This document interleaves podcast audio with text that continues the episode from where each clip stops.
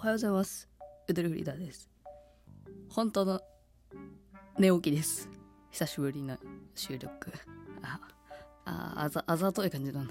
え、普通、普通に噛んじゃっただけなんですけど。え、今日はね、なんで朝に撮ったかっていうと、昨日、ついに、新しく始めたバイト、4月から始めた、あの、ガチャガチャアルバイトの、常連さんと触れ合うことができました。いや、これね、憧れてたんですよね、やっぱね。入りたての頃にね、そう、あの、あ、うちにも常連のお客さんいたりするんですよ、みたいな話聞いてから。ね、どんな人が常連のお客さんなのかっていうのもあるし、なんか常連のお客さんと触れ合ったら、なんかちょっと認められたなっていう感じがやっぱちょっとするじゃないですか。ね。だからちょっとまあその嬉しい報告をね、しようかなと思うんですけど。でもね、その常連のお客さんが、ちょっとまあ常連のお客さんと言っていいのか、もうもちろん常連、ももうあの何回か見た方なんで、常連と言ってもいいんですけど、ちょっと癖が強くてですね、ちょっとまあ聞いてもらいたいんですが、えっとね、まあその常連のお客さんのことを認知したのは、あの、先輩スタッフがその人と喋ってる時だったの。で、その時の会話がすっごいインパクト強すぎたんですけど、なんか私はどういうタイミングでその話が始まったか分かんないんだけどさ、なんか聞き耳立ててたら、っていうかまあ声がでかすぎて聞こえてきたんですけど、なんかね、僕はね、子供ができたらね、子供ができたら本当にね、優しい子に育ってほしい、もうそれだけです、みたいなこと言ってて、多分ね、あの、30代ぐらいの男性かな。うん身長はちょ、ちょい高いかな。うん、ちょっと圧を感じる大きさで、まあ、まあ、本当にめちゃめちゃ偏見やけど、ちょっと子供部屋おじさん的な雰囲気がしましたね。30歳おじさんっていうのかな、まあ言うか、鼓動時間が若干あって、まあなんか服装が、なんかそういう感じがした。お母さんが買ってきた系なのかな、みたいな感じがしたという、まあ偏見をちょっと振りかざしますけど、まあみんなに伝えやすいようにちょっとそういう風に例えさせてもらう。鼓動時30代おじさんが、えっ、と、めちゃめちゃ早口で、その先輩スタッフ、先輩スタッフっつっても19歳っつってたけどね。19歳の若い娘に、自分に子供ができたら、なんかね、やっぱね、思いやりのある人になってほしいです、みたいなこと言ってて、え、何の話？ってなって、さ。もうしばらくしたら帰ってったんですけど、え、大丈夫ですか？って聞いてさ、先輩スタッフとはいえ、年下のね、若い娘から、え、大丈夫でした？今の？みたいな。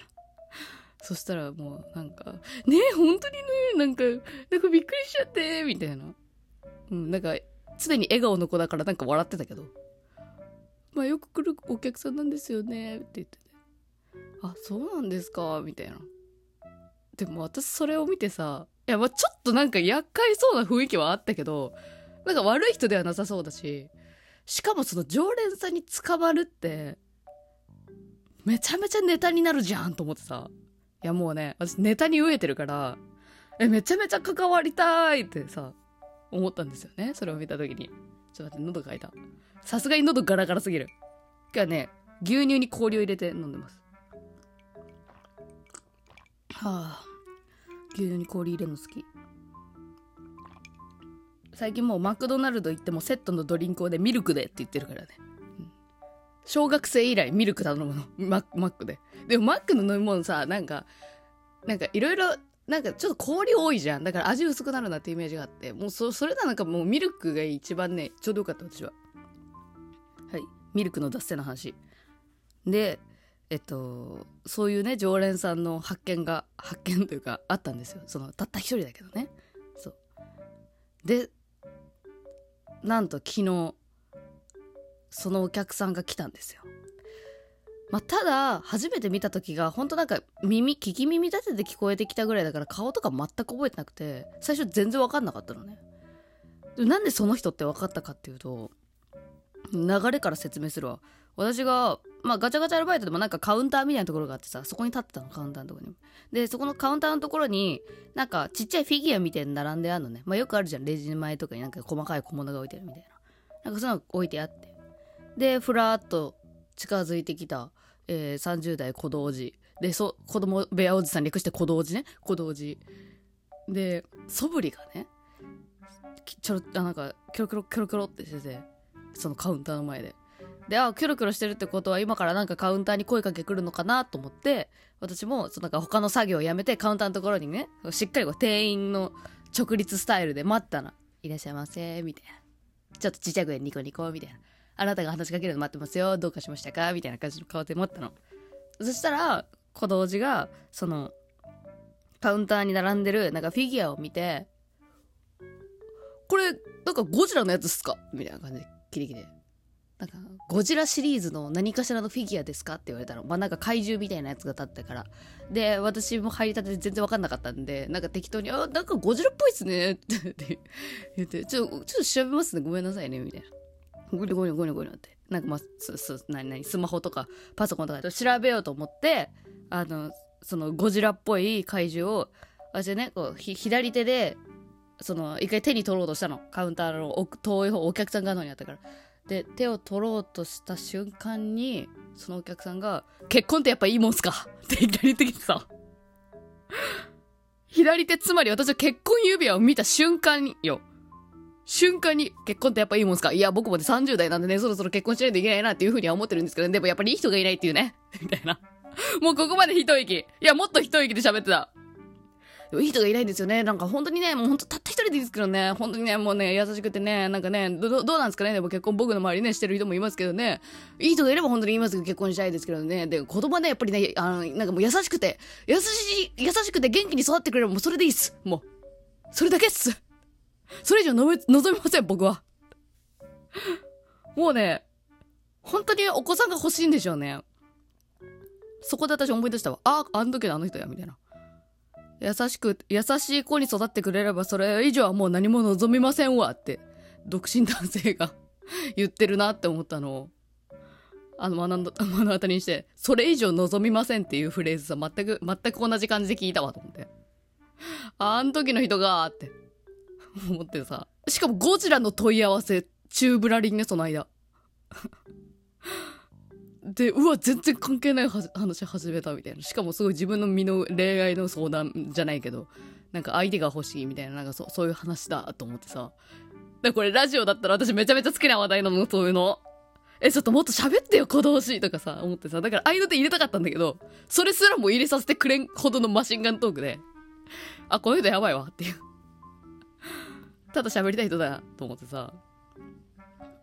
で、なんかちょっと、うんうんって笑顔でね、なんか適当に、ああ、そう、あの、頑張ってくださいね。ってちっちゃい声で、頑張ってください、えーってマスクの下で、ニコニコニコニコ、対応してたんやけど、さすがに変な話すぎて、そのね、そのし、働いてる場所でする話じゃないからさ、その他のお客さんの目とかでね、あの、一緒に働いてるスタッフの目も気になるから、ちょっとまあ遮るようにね、申し訳ないけど、それ以上望みませんみたいなこと言った時にねって言って 適当な相づち。ねって言って。で、ちょっとごめんなさい、これゴジラかどうかちょっと調べますねって言って。うまい具合に逃げてさ。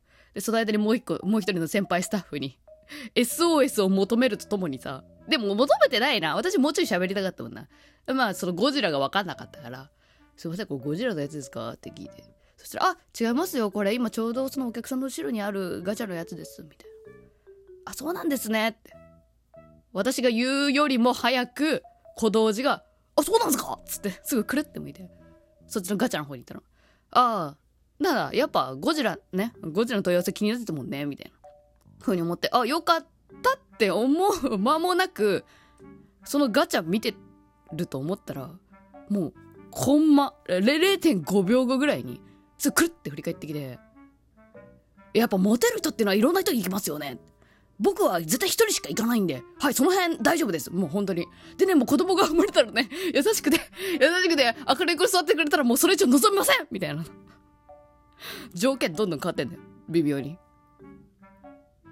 微妙にどんどん変わってないけど、なんか、急になんかモテる人はいろんな人から選ぼうとするけど、僕はね、モテないんでいろんな人行きません。一人の人し、ね、もうこの人だと思ったらその人にしか行きません。子供は。っていうのを本当に、何の、何の接続詞もないからね。急に喋りかけるの。で、くるって振り向かれても、それをマジで喋られた時多分40秒ぐらい喋った一息で。私の反応を全く見てなかったね。うん。目合ってたけど、目合ってないもん。あるよね。なんかで、そしたら、なんか、ね、うん、ありがとうございましたって言って帰ってった。最後。ね、ありがとうね。ありがとうございました。じゃ、って言って。自分から切り上げて帰ってったの本当に嵐のような人だったねマジででもびっくりしちゃってさ、なんか、私もちょっと、なんだろう、た、なんか一応口角ずっと上げてたからマスクの内側で、お客さん対応だしね。でも、いや、今の何だったんやろっていうのと同時に、今お客さんが喋った言葉一言一句文字起こししてラジオで喋ってみたいな。ふうに思ったらさ、そのもう一人の、あの、スタッフさんが来て、いや、あの人、あの、ナンパですよ、あれ。って言い出してさ、え、ナンパあれ？ただ喋りたい人じゃないみたいな。ふうに思ったんだけど。なんか結構いろんな、なんか若い女性スタッフに話しかけて、結婚観とか。え、じゃあ、あの、こういう子供が欲しいですってアピールだったろみたいな。びっくりだよね。